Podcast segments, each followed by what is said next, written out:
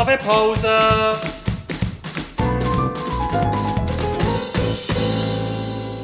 Das ist der Podcast Kaffeepause vom Bernischen Historischen Museum. Guten Tag und herzlich willkommen zu einer neuen Folge von der Kaffeepause, einem Podcast vom Bernischen Historischen Museum. Mein Name ist Anna Pierina Godenzi vom Team Bildung und Vermittlung und heute zum Kaffee besucht mich Annette Kniep. Sie ist wissenschaftliche Mitarbeiterin im Sammlungsteam und verantwortlich für Kunsthandwerk, Textilien und Gemälde. Sali Annette. Sali Anna Pierina, freut mich sehr, hier zu sein.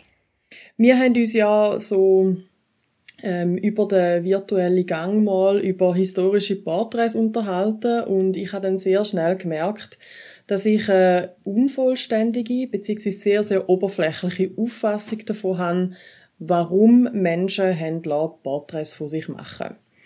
Das, wo ich das Gefühl habe, dass ich es verstehe, sind ja die Herrscherinnenporträts und das erschließt sich mir noch. Also so salopp gesagt, Sali zusammen, ich bin der Chef, ich bin die Chefin, da ist ein Porträt von mir und ich habe eine Krone und das beweist das.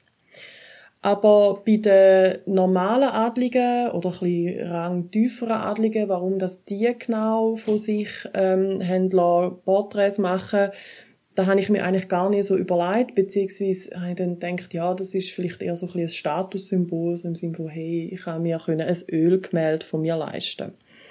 Aber was du mir dann eben erzählt hast, hat gezeigt, dass die historischen Porträts ganz viele verschiedene Funktionen hatten und ähm, ja, hast mir da ganz eine spannende neue Welt aufgetan. Ja, genau. Historische Porträts können äh, verschiedene und viele Funktionen haben und auch nicht jedes Porträt muss die gleichen Funktionen erfüllen. Vielleicht vorab noch eine kleine zeitliche Eingrenzung. Also meine, äh, mein Schwerpunkt äh, liegt in frühe Neuzeit, also der Zeit zwischen Mittelalter und dem Einsetzen von der Industrialisierung. Und wenn ich über Porträt rede, dann rede ich ähm, vor allem über Funktionen, wo also in dieser Zeit ähm, vorhanden sind. Äh, ja, du hast schon die Herrscherinnenporträt angesprochen. Oh, dort war es üblich, gewesen, solche anzufertigen, auch mehrfach anzufertigen und dann in die regierten Regionen oder an Verbündete zu schicken, wo sie dann eben als Machtrepräsentation dient haben und eben konstante Erinnerung daran, wer hier genau der Chef ist. Du hast jetzt gerade gesagt, dass, dass da mehrere von denen produziert worden sind. Also die prunkvollen, extrem kostbar inszenierten Porträts von diesen Herrscher und Herrscherinnen, sagst du mir jetzt gerade, dass das Massenproduktionen sind? Ja, von vielen von diesen bekannten Porträts existieren durchaus mehrere Ausführungen. Massenproduktion, das tönt direkt so nach 100. So viel sind es dann doch nicht gewesen. Ähm, aber ein paar hat es schon gegeben, vor allem auch verschiedene, größere, kleinere und auch bessere und schlechtere Exemplare, je nachdem, für wen oder für welchen Zweck so ein Porträt ist denkt gewesen. Wir haben zum Beispiel auch so ein Porträt in der Sammlung der Hofmaler am französischen Königshof hat das berühmte Porträt von Ludwig dem äh, 14. im Königsornat äh, 1701 gemalt. Und er selber hat es dann mehrere Male gemalt, mehrere Ausführungen gemacht, aber auch seine Werkstatt äh, hat einige Kopien angefertigt, entweder in gleicher Größe oder auch kleiner. Und für den Berner Schultheiß Hieronymus von Erlach, der hat unser Exemplar als Geschenk erhalten, der hat offenbar eine kleine Variante äh, gelenkt, wo der König nur bis zu der Hüfte zeigt und eben nicht den ganzen Körper wie im Original. Kann man in dem Fall von Größe und Ausschnitt auch ähm, davon ableiten, wie dass die beiden Partien so quasi in Beziehung gestanden sind zueinander? Ja, man kann sicher einen Beziehungsstatus und auch eine Art Wertschätzung äh, davon ableiten. Und die Verbindungen zu Frankreich sind vielfältig gewesen. Äh, viele Berner haben die französische Dienst ähm, dient und auch wirtschaftlich ist man auf Frankreich angewiesen gewesen, um nicht zu sagen abhängig. Bern ist ja im Vergleich zu Frankreich dann auch eher klein gewesen. Äh, es ist also nicht wirklich ein Bündnis auf Augenhöhe gewesen und ja, vielleicht haben wir deshalb nur ein kleines Exemplar von einem anonymen Kopist bekommen. Also eigentlich ein Abziehbildli. Das ist, äh, ja, da geht es in dem Fall auch nicht nur um Repräsentation von, von Macht in Abwesenheit vom Original sozusagen, sondern es geht auch gerade so ein bisschen um, um die Etablierung von, hey, dort stehst du im Fall, im, also aus meiner Warte. Das ist ja schon sehr vielschichtig. Ähm, hat es noch andere Funktionen ähm, gehabt von Porträts in der frühen Neuzeit? Ja, also wenn wir beispielsweise bei den Königshäusern bleiben dann sind Porträts auch ein Hilfsmittel für äh, Partnersuche bzw. Partnerfindung gewesen. Denn Eheschließungen auf einer höfischen Ebene sind ja häufig keine Liebesheiraten gewesen, sondern politische Bündnisse. Und trotzdem hat man sich natürlich ein Bild machen von der oder demjenigen, mit dem man da die Dynastie weiterführen und Thronfolger am liebsten ohne ihn zeugen ähm, da Reise langsam und gefährlich war, hat man stattdessen dann häufig Porträt geschickt. Also eigentlich wie Tinder, einfach mit einem mehrwöchigen analogen Download von den Bildern. Ähm, ich nehme an, die teuren Ölgemälde hat man dann aber nicht geswiped, sobald man sie bekommen hat. Ja, irgendwie ähm, erinnert es schon an Tinder und naja, ich fände es jetzt nicht so schön, wenn man unsere Bilder in den Ausstellungen würde swipen. Damals die Berührungsängste vielleicht gar nicht äh, so stark vorhanden gewesen, wie wir es heute mit den heute ja historischen Gemälde haben. Genau, also da nochmal fürs Protokoll bitte nicht die, an, die alten Ölbilder in unserer Ausstellung swipen, aber zum Mitteilen eigentlich ist Tinder auch keine neue Idee, so, im Konzept. Nicht so wirklich, wobei halt die Auswahl natürlich äh, ein bisschen anderen Umfang hat.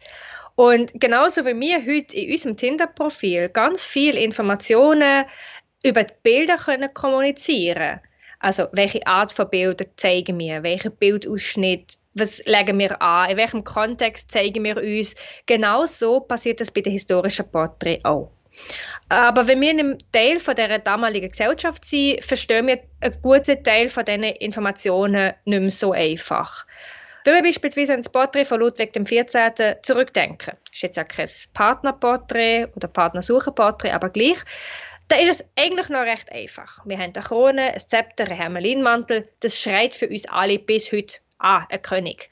Was wir dabei vergessen ist, dass der König deshalb nicht den ganzen Tag mit Krone und dem Hermelinmantel rumläuft, wie es ja zum Beispiel im Merli-Film recht häufig dargestellt wird. Ich finde das jetzt gerade sehr wichtig, was du gesagt hast, weil das passiert ja, also zu mir zumindest recht häufig. Ich schaue das historische Porträt an und man kennt vielleicht alle Gegenstände, ähm, wo auf dem Porträt sind, aber das heißt nicht, dass man sie auch so kann verstehen, wie sie eigentlich gemeint sind. Und dann gibt's eben so Kopierfehler wie die, wie die Merli-Film und darum braucht es eben so Leute wie dich aus der Geschichts- und der Kunstwissenschaften, wo, wo uns gewisse Sachen dann halt eben auch in ihrem Kontext innen erklären. Genau, und wenn wir jetzt beispielsweise mal weg vom alten französischen König gehen, hin zu einer jungen Frau aus Bern, wird das vielleicht noch einmal klarer. Ähm, als Beispiel zeigen wir ein Gemälde von Salome von Erlach. Auf dem Gemälde äh, sehen wir eine junge Frau, sie ist 17-jährig und sie steht in einem langen roten Kleid vor einem Vorhang und blickt uns direkt an. Und neben Salome selbst sieht man eben auch ein paar Gegenstände, die sich eigentlich uns bis heute auf den ersten Blick erschließen. Genau, ähm, und zwar reden wir von einem Porträt von der Salome von Erlauch, ähm, wo man auf unserer Webseite auch ähm, kann sehen äh, für die, die jetzt das noch wollen, ähm, aufrufen In der Hand hat sie nämlich ein weißes Nastüchel und in der anderen Hand hat sie eine Blume. Genau, und das ist beides keineswegs zufällig oder nur Deko, sondern das sind ganz bewusst gewählte Gegenstände. Das weiße Nastüchli ist damals regelrecht Statussymbol. Das ist faltenfreies, blühend weißes Linnen mit feiner Spitze. Das ist die Designer-Sonnenbrille aus dem 17. Jahrhundert. Und so ein Nastüchli ist teuer und meist importiert, denn das beste Linnen hat man aus den Niederlanden bekommen. Zumal ich finde es heute schon teilweise schwierig, weiße Gegenstände auch wirklich weiß zu behalten. Und das ist damals wahrscheinlich eher schwieriger gewesen. Also ein sauberes Nastüchli mit so einer teuren Spitze, äh, das ist auch damals schon ein Symbol für Reinheit und Sauberkeit gewesen. Was ja noch spannend ist, weil, weil heute, wie wir heute Nasentüchli brauchen, das ist ja also einerseits ein, ein, ein, ähm, ein Wegwerfartikel, Papiernasentüchli, und äh, auch sehr funktional. Also man braucht Nasentüchli, um etwas zu putzen und also sie werden ja dann immer und immer wieder dreckig. Genau, und so die Nasenputzen, wie man es heute macht, hat man damit nicht gemacht. Also Eher hat man es zum Luftzufächern gebraucht oder er hat ein bisschen Parfum drauf getropft, um einen Gestank zu überdecken, wenn man sich vor das Gesicht gehalten hat. Und ja, das Höchste ist vielleicht, sich mal ein Schweißtröpfchen oder so abzuwischen. Und ähm, ja, und der andere Gegenstand, wo du erwähnt hast, ist die Blume, eine rote Nelke, ist damals ein beliebtes Symbol für Verlobungsbilder und transportiert eben hier genau diese Bereitschaft. Das ist quasi eine Art Liebespfand, wo man gerne möchte geben. Und es ist auch häufig auf Darstellungen von Maria mit dem Jesuskind äh, zu finden. Also hier ist schon ein Bezug zu Mutterschaft und Nachkommen gegeben, wo ja zur damaligen Zeit durchaus ein gewünschtes Resultat von einer Ehe sein, nur durch ein kleines Blümchen auf einem Porträt. Genau, du hast jetzt gerade sehr anschaulich können erklären, dass das weder nur ein Nastuch und auch nicht nur eine Blume war. Wenn wir das Bild noch ein bisschen genauer anschauen, sehen wir, dass Salome ähm, ein Blumenkränzchen trägt. Kannst du zu dem noch etwas sagen? Genau, auch der Blumenkranz ist wieder aus Nelke, also wie ein Brautkranz. Und darunter sieht man auch ihre braune Haare. Sobald sie verheiratet wäre, würde sie so einen Kranz nicht mehr tragen. Da käme sie, wie man es ja heute noch sagt, unter die Haube und würde andere Arten von Kopfbedeckungen tragen, die ihrem Status als eine verheiratete Frau enden würden entsprechen. Also das können je nach Zeitepoche und auch Mode wirklich eine Haube oder Schleier oder etwas Ähnliches sein. Also das Bild ist wirklich viel mehr als Darstellung von einer modischen Jugendlichen, sondern es ist fast eine Art Heiratsannonce, auch wenn das Bild nicht, wie bei der vorher erwähnten royalen Bündnis quer durch Europa geschickt wurde. Salome ist ja also keine Prinzessin in dem Sinn. Sie hat ihrem Ehemann also nicht können politische Bündnis oder gar irgendwie ein Land mit in die Ehe bringen. Trotzdem hat sie so ein, so ein Ölgemälde, also sehr aufwendige Heiratsannonce, wie du gerade gesagt hast, ähm, machen was, was macht sie denn so besonders? Nein, eine Prinzessin ist Salome nicht, aber sie ist quasi das lokale, das Berner Gegenstück dazu. Frauen wie sie hat man das Bern Barettli-Tochter genannt. Und ein Barett, das ist die Kopfbedeckung von den Männern im Rat gewesen. Wenn man dort drin gesessen hat, dann hat man es politisch geschafft. Man hat auf Einfluss, auf Geld, auf Ämter können hoffen oder sogar eine Landvogtei. Und Salome war eine Geborene von Erlach und ist damit aus einer der einflussreichsten Familien der Stadt gekommen. Ihr Vater war Ratsmitglied und Schultheiß in Burgdorf. Und ein paar Jahre nach dem Porträt wird er auch Schultheiß von Bern werden. Ihr potenzieller Ehemann hat also durch den Schwiegervater auf eine politische Karriere in Bern eben ein Barettli können hoffen mit dem Barett oder mit dem Barettli sprichst du auch das Kleidungsstück an und ich finde das schon auch noch etwas, was sehr augenfällig ist jetzt bei dem Porträt. Also wenn äh, Salome heute mit dem Kleid ähm, und dieser Silhouette auf einem roten Teppich wäre, dann wäre am nächsten Tag in jedem Klatschheftli, würde man sagen, oh, sie versucht einen Babybauch ähm, zu verstecken, nicht sehr erfolgreich.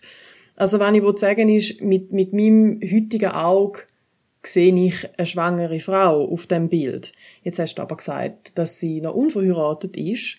Gibt es jetzt etwa hinter dem Porträt noch ein Drama oder sogar Gossip? Nein, ich glaube weder Drama noch Gossip. Ähm, wer, sie, wer sie schwanger war, hat man es möglicherweise gar nicht gezeigt. Nein, Salome wird erst drei Jahre später heiraten und ihr erstes Kind kommt erst im Folgejahr 1625 zur Welt. Die Message von dem Kleid ist Ende andersherum. Ich kann schwanger werden. Und das ist auch durchaus im Sinn von Mode von Zeit gewesen. Wenn Fruchtbarkeit gewünscht ist und häufige Schwangerschaft ändert der Standard ist, dass ich Kleider, wo der Bauch betonen oder umrahmen ja eigentlich viel sinnvoller als enge Taille oder das, was wir heute so hypen, also ein flacher Bauch. Und ihr Kleid ist also genau auf der Höhe von Zeit. Es ist genau die, die Violette, die man trägt. Es ist modisch, es ist teuer. Wir haben diesen knallroten, wahrscheinlich italienischen Stoff. Ähm, der Rüschenkragen, da sind wir wieder bei dem Thema, wo wir gerade beim Nastüchli schon hatten. Ein weißer, gestärkter Stoff, das ist teuer und aufwendig. Die Message von dem Kleid, von dem ganzen Porträt ist, ich bin eine gute Partie, ich bin schön, ich bin reich und ich bin fruchtbar. Und um das mal ins Verhältnis zu setzen, wir sind beide in unseren 30er. Salome wird mit 20 das erste Mal Mutter und sechs Kinder bekommen, bevor sie dann im Alter von 31 stirbt. Also die Biografie ist dann doch ein bisschen anders als das, was wir vielleicht mit einem zeitgenössischen It-Girl heute würden verbinden. So vielfältig Parallele von ihrer Inszenierung auch mögen sein. Du hast gesagt, eben, sie sei, ähm, sei sechsfache Mutter geworden. Mit wem hat sie sich denn verheiratet, schlussendlich? Ja, sie hat äh, schlussendlich äh, Jakob Gravisee geheiratet. Ähm, für ihn wird sich die Ehe sehr auszahlen, ebenso wie für Bern. Ähm, ihr Mann stammt aus einer französischen Hugenottenfamilie und erhält wenige Jahre nach der Hochzeit das Berner Bürgerrecht. Und natürlich macht er politisch Karriere und wird schlussendlich dann auch Landvogt.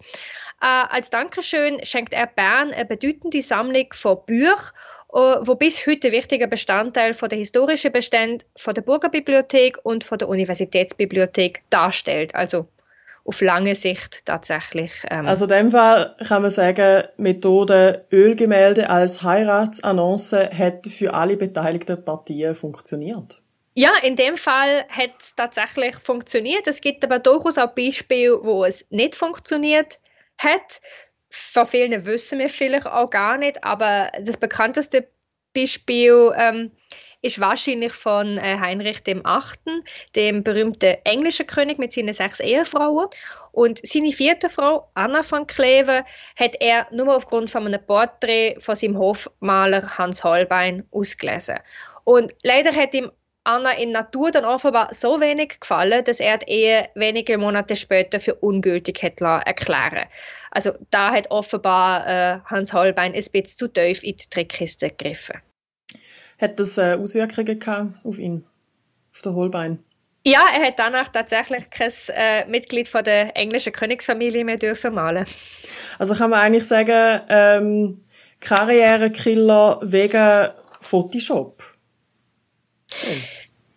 Ja, warum nicht? Ähm, denn man kann ja tatsächlich eigentlich malen, was man will, solange es auch allen Beteiligten hinterher gefällt. So wie man auch mit Photoshop sehr tief in die Trickkiste kann greifen Und ähm, das ist etwas, wo uns heute gar nicht mehr so bewusst wird. Aber äh, dass viel von dem, was wir heute als Porträt sehen, Inszenierung äh, ist. Und von Heinrichs Tochter, der berühmten englischen Königin Elisabeth I.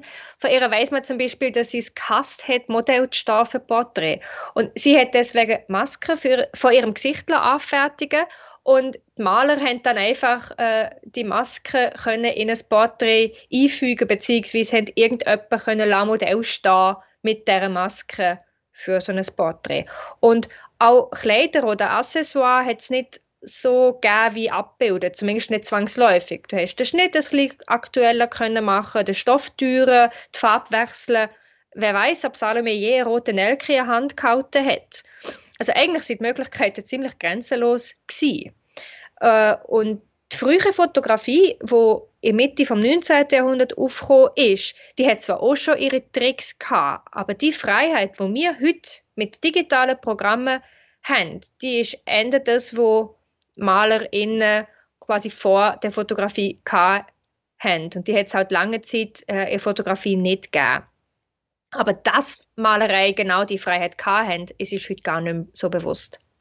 Ja, das habe ich jetzt gerade sagen. Es heißt ja recht häufig, ja, dass, dass das völlig übertrieben sei, so die Weichzeichner und Instagram-Filter. Aber jetzt im Vergleich zu dem, was du jetzt erzählst, zu der zu den historischen Porträts müssen wir uns ja überhaupt gar keinen Vorwurf machen ähm, zu diesen, sage ich mal, schönen Färbereien. Nein, wer sich es können leisten, hat es auch damals schon so gemacht. Beziehungsweise Malerei ist es ein Stück weit vielleicht sogar stärker angelegt gewesen als ihre Fotografie. Vielleicht als Beispiel ein weiterer Hofmaler, diesmal eine Hofmalerin, und zwar ähm, Elisabeth Vigée-Lebrun. Sie ist äh, die Malerin von Marie Antoinette, gewesen, also der hingerichteten französischen Königin. Und sie ist eine spannende Person, weil sie äh, sowohl den Tod von Marie Antoinette erlebt hat und die äh, Revolution in Frankreich, aber sie ist erst 1842 gestorben. Also da hat die Fotografie bereits existiert. Sie ist noch in der Kinderschule aber das Verfahren ist bekannt gewesen.